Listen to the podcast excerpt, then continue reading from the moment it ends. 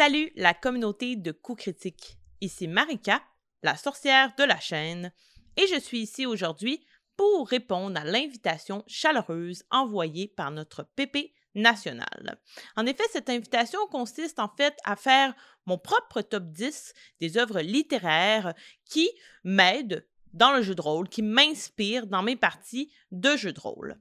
Ayant euh, un parcours très, très rapproché de la littérature et même directement dans la littérature, puisque certains et certaines le savent, je suis enseignante de français au secondaire, mais j'ai aussi fait des études supérieures en études littéraires. Je pense, du moins très humblement, euh, qu'il peut être pertinent de donner mon opinion euh, sur des œuvres littéraires mines d'art, d'idées en lien avec le jeu de rôle, mais euh, aussi et surtout, je crois que l'idée de Pépé était super intéressante dans le sens où on n'invente rien, on s'inspire toujours de créateurs et de créatrices qui nous précèdent ou qui sont dans notre ère. Donc, je voulais me lancer dans ce merveilleux monde qu'est le monde de la littérature et vous donner quelques idées ici et là d'œuvres qui peuvent être inspirantes.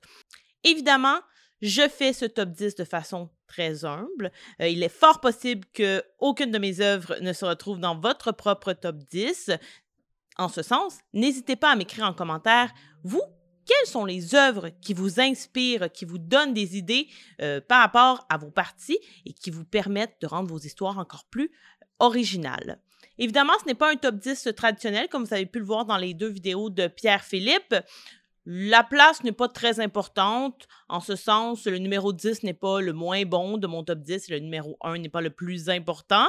Euh, c'est simplement pour euh, pouvoir finalement catégoriser, donner un chiffre et suivre le fil. Je me lance. Vous êtes prêts et prêtes? C'est parti. Pour mon numéro 10, je suis allée avec un classique du monde fantastique, largement connu pour les jeux vidéo et la série, mais aussi son œuvre littéraire, et je parle du Sorceleur, mieux connu sous le nom de The Witcher, le premier tome, mais c'est une série que je n'ai pas terminée d'ailleurs, pas par manque d'intérêt, simplement par manque de temps. Donc, le premier tome, Le Sorceleur, le dernier vœu. Et je vais me risquer à dire le nom de l'auteur, Andrzej Sapkowski. Je suis désolée pour tous les Polonais. Pour commencer, un résumé de l'œuvre. Gérald Rive est un homme inquiétant, un mutant devenu le parfait assassin, grâce à la magie et à un long entraînement. En ces temps obscurs, ogres, ghouls et vampires pullulent, et les magiciens sont des manipulateurs experts. Contre ces menaces, il faut un tueur à gage à la hauteur, et Gérald n'est plus qu'un guerrier ou un mage. C'est un sorceleur. Au cours de ses aventures, il rencontrera une magicienne capricieuse au charme vénéneux, un troubadour paillard au grand cœur, et au terme de sa quête, peut-être réalisera-t-il son dernier vœu, retrouver son humanité perdue. Donc, comme je le disais un précédemment. Euh, le sorceleur est très connu, The Witcher c'est très connu, notamment pour euh, son, ses, jeux vidéo, ainsi que pour la série euh, Netflix qui est sortie assez récemment. Mais à la base, c'est une œuvre écrite par l'auteur polonais qui est sur plusieurs, plusieurs livres. En fait, je crois que c'est sept livres, si je ne me trompe pas. pour l'instant, j'en ai lu quatre, donc je, suis quand même assez bien avancée dans, dans la série. J'aime énormément. J'ai d'abord été introduite dans l'univers grâce aux jeux, aux jeux vidéo. Mais comme le laisse sous-entendre la dernière phrase euh, du résumé, c'est la question d'humanité en lien avec la moralité qui m'a directement interpellée dans The Witcher. Dans cet univers, c'est rare que les enjeux soient tout noir ou tout blanc. C'est souvent très nuancé et beaucoup plus complexe qu'il n'en paraît au premier abord. Gérald est sans cesse en train de se remettre en doute, de se questionner sur ses choix moraux et sur l'attitude qu'il va adopter finalement face à certaines problématiques. Puisqu'en tant que sorceleur, on ne lui propose que des problématiques, pour être franche. En fait, il doit il, doit signer des contrats et aller battre des monstres qui, euh, finalement, euh, terrorisent les villages et compagnie.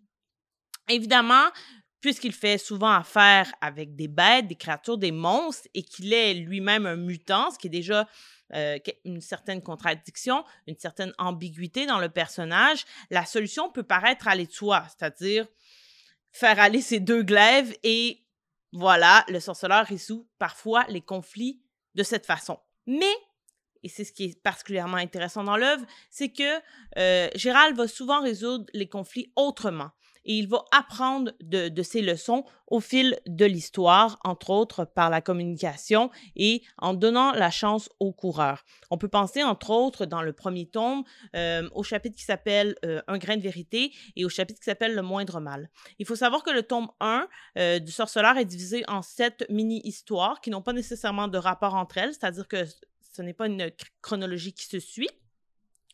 Et que chacune d'entre elles va souvent nous laisser une certaine morale, nous apprendre quelque chose, notamment de ne pas nécessairement justement frapper un monstre tout de suite sans savoir c'est quoi vraiment, c'est quoi l'anguille sous roche par rapport au conflit qu'on nous a présenté ou qu'on nous a proposé. D'ailleurs, le titre Le moindre mal nous en dit beaucoup, c'est-à-dire que Gérald va se retrouver devant un choix à faire et dans les deux cas, il va y avoir du négatif. Donc, devant ce choix ambivalent-là.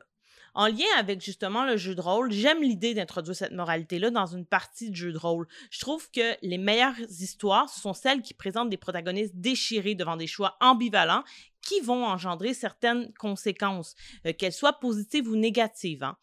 De ces situations-là vont ressortir justement le réalisme de l'existence. Et bien que nos parties doivent rester une évasion vers l'imaginaire euh, et vers euh, euh, finalement loin de, notre réalité, parfois un peu grise et morne, elles peuvent tout de même refléter des enjeux moraux qui ne se conclut pas inévitablement par un combat, mais face auquel les joueurs et les joueuses vont se questionner sur leurs intentions et surtout sur ceux des ennemis ou des autres personnages qu'ils perçoivent de prime abord comme des ennemis, mais qui peuvent s'avérer finalement être des alliés ou des victimes dans cette histoire. Et j'aime bien justement proposer ces choix-là et donner à mes joueurs et à mes joueuses des possibilités qui ne sont pas nécessairement seulement le combat, mais bien la discussion, la fuite, la négociation.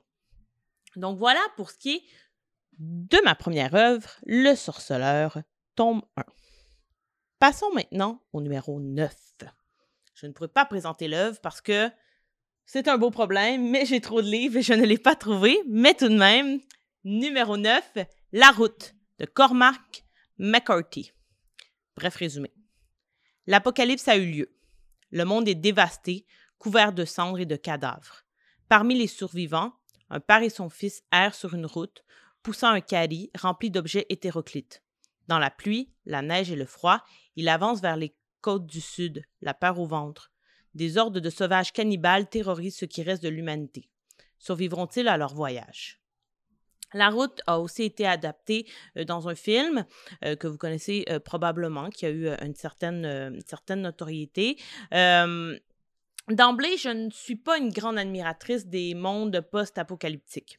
C'est un peu moins ma tasse de thé, c'est très personnel. je, n'embarque pas tout à fait dans ces histoires-là. Cependant, ce qui m'a touché dans le livre de McCarthy, de McCarthy, pardon, mis à part la grande poésie de cette œuvre, c'est l'implantation de l'ambiance.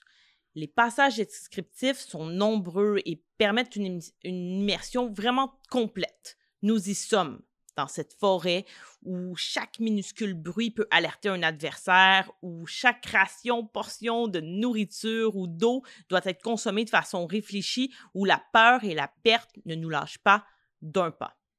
En tant que maîtresse de jeu, il est primordial pour moi de pouvoir léguer ce qui se passe dans ma tête dans l'esprit de mes joueurs et de mes joueuses. ce n'est pas toujours une chose facile, je vais vous le dire. Donc, j'utilise très rarement des cartes et des dessins. Je suis une grande utilisatrice du théâtre de l'esprit et la façon de décrire de l'auteur de La Route est un excellent modèle pour moi duquel je voudrais m'inspirer.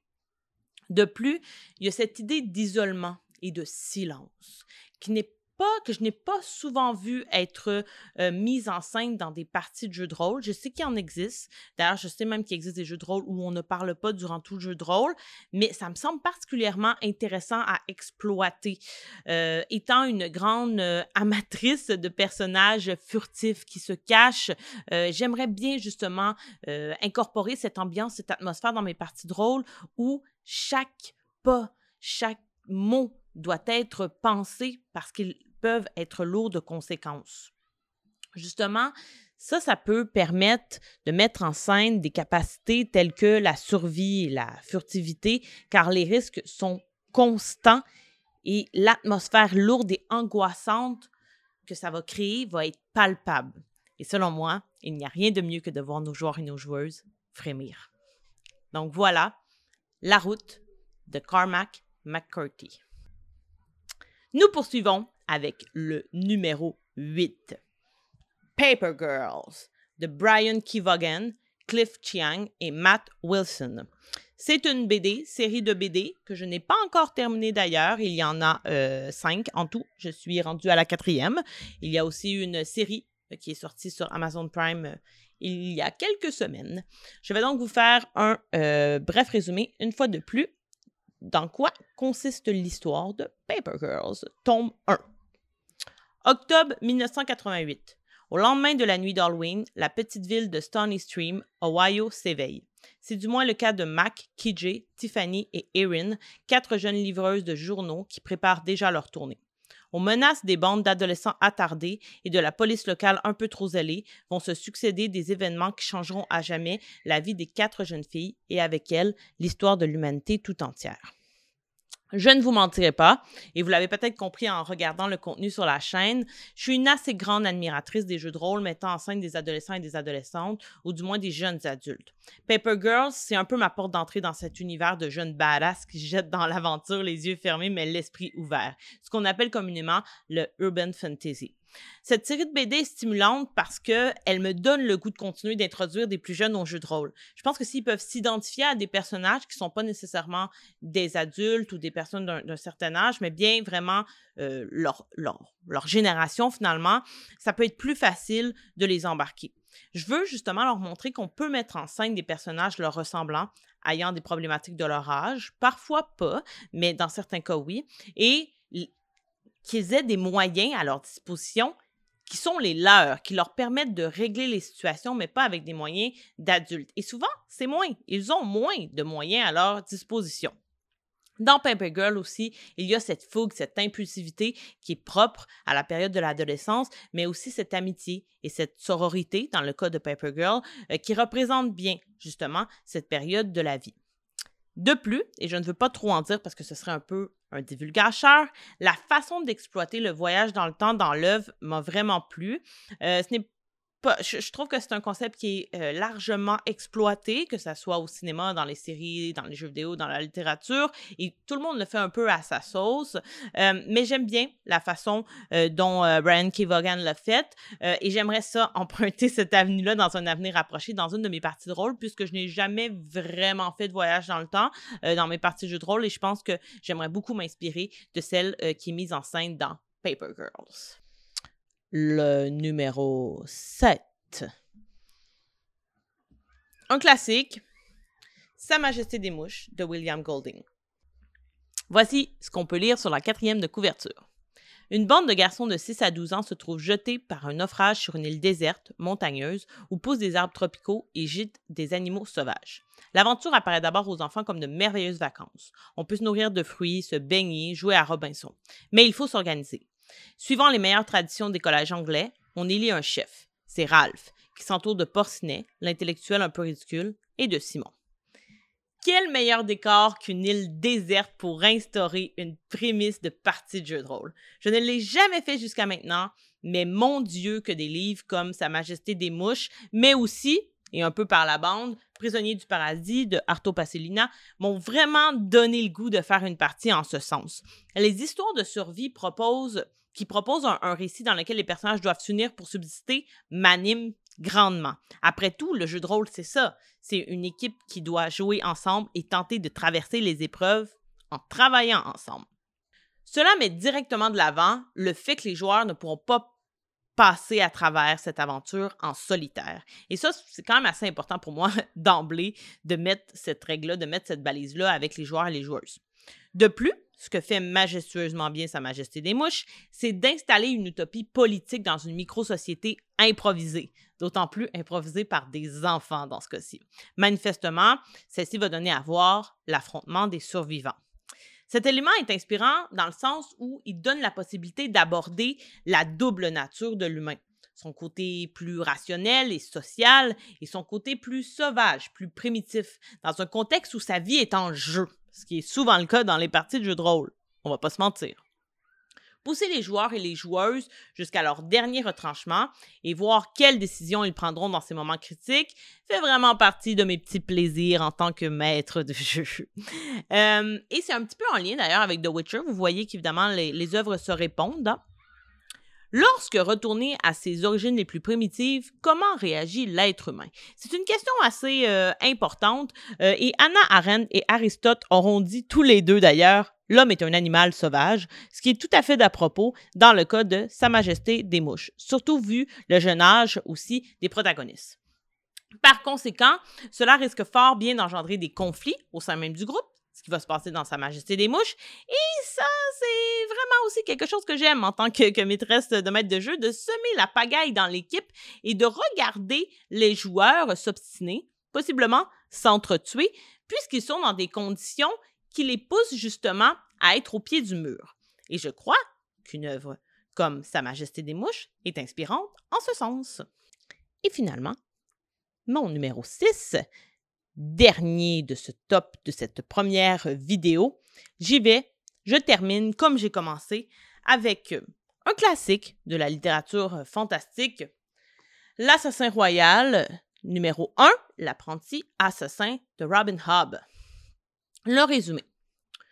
Au royaume des six duchés, le prince chevalerie de la famille régnante des, des loin voyants, par tradition le nom des seigneurs doit modeler leur caractère, décide de renoncer à son ambition de devenir roi servant en apprenant l'existence de Fitz, son fils illégitime.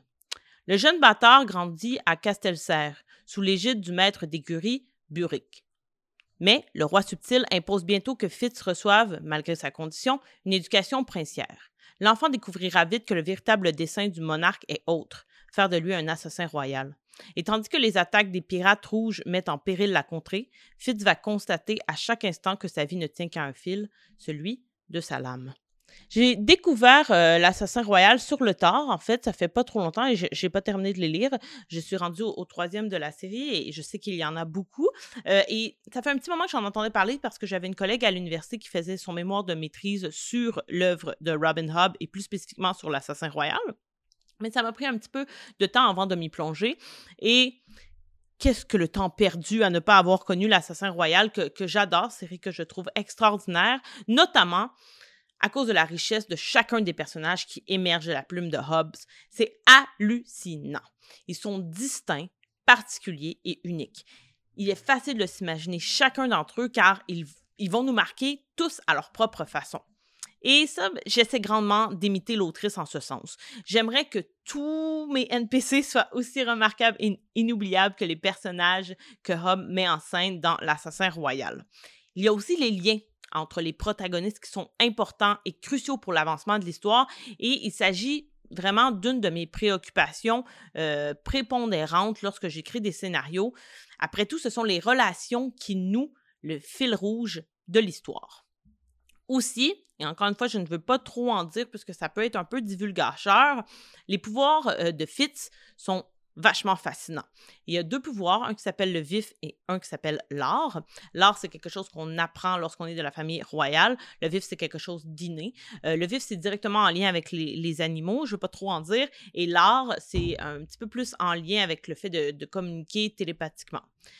Évidemment, si vous avez écouté certaines de nos vidéos, euh, beaucoup les discuter entre les dés, vous avez peut-être compris que je suis une grande, grande fan de tout ce qui touche de près ou de loin la télépathie ou les capacités psychiques. Ça m'interpelle beaucoup. Ce sont des pouvoirs que je trouve vraiment, vraiment intéressants. Évidemment, ce sont des pouvoirs qu'on ne peut pas avoir dans la vraie vie, donc euh, ça, ça nourrit l'imaginaire. Donc ces caractéristiques-là, j'adore les mettre en scène et surtout, surtout, en tant que maîtresse de jeu, j'aime beaucoup donner ces capacités-là à mes vilains. Ça fait de, très forts vilains qui peuvent aller lire dans les pensées, qui peuvent envoyer des messages dans les pensées, qui peuvent créer des liens juste avec le pouvoir de leur esprit. Donc, je trouve que c'est super bien mis en scène dans euh, l'œuvre de Hobbes, dans L'Assassin Royal, avec son personnage principal, mais avec aussi d'autres personnages l'entourant, entre autres celui qui va lui enseigner, qui est vraiment terrifiant. Je vous invite à découvrir dans le premier tome. C'est ce qui conclurait ma première vidéo, donc les cinq premières œuvres de mon top 10, qu'on va pouvoir euh, poursuivre dans une autre vidéo euh, plus tard. J'espère que vous avez apprécié. J'espère que je vous ai fait découvrir de nouvelles choses ou peut-être que j'ai créé des liens avec certains et certaines d'entre vous, puisque vous connaissiez peut-être quelques-unes des œuvres que j'ai présentées. si vous avez aimé cette vidéo, évidemment, vous pouvez vous abonner à notre chaîne YouTube, juste le petit bouton qui est sous cette vidéo, et même cliquer sur la cloche pour savoir ce qui s'en vient, parce qu'on est quand même assez productif chez Coup Critique. Vous pouvez aussi aller voir notre contenu sur notre page Facebook. Et si jamais vous n'avez pas trop gaspillé vos dernières pièces d'or dans les derniers romans et les dernières BD sorties en librairie, vous pouvez aussi nous soutenir sur Patreon afin d'avoir du contenu exclusif, mais aussi les vidéos d'avance et de pouvoir vous vanter à la plèbe que vous, vous l'avez déjà vu. Donc voilà, on se retrouve pour la prochaine vidéo et n'oubliez pas de me partager les œuvres qui vous, vous inspirent pour vos parties de jeux de rôle. Bye tout le monde!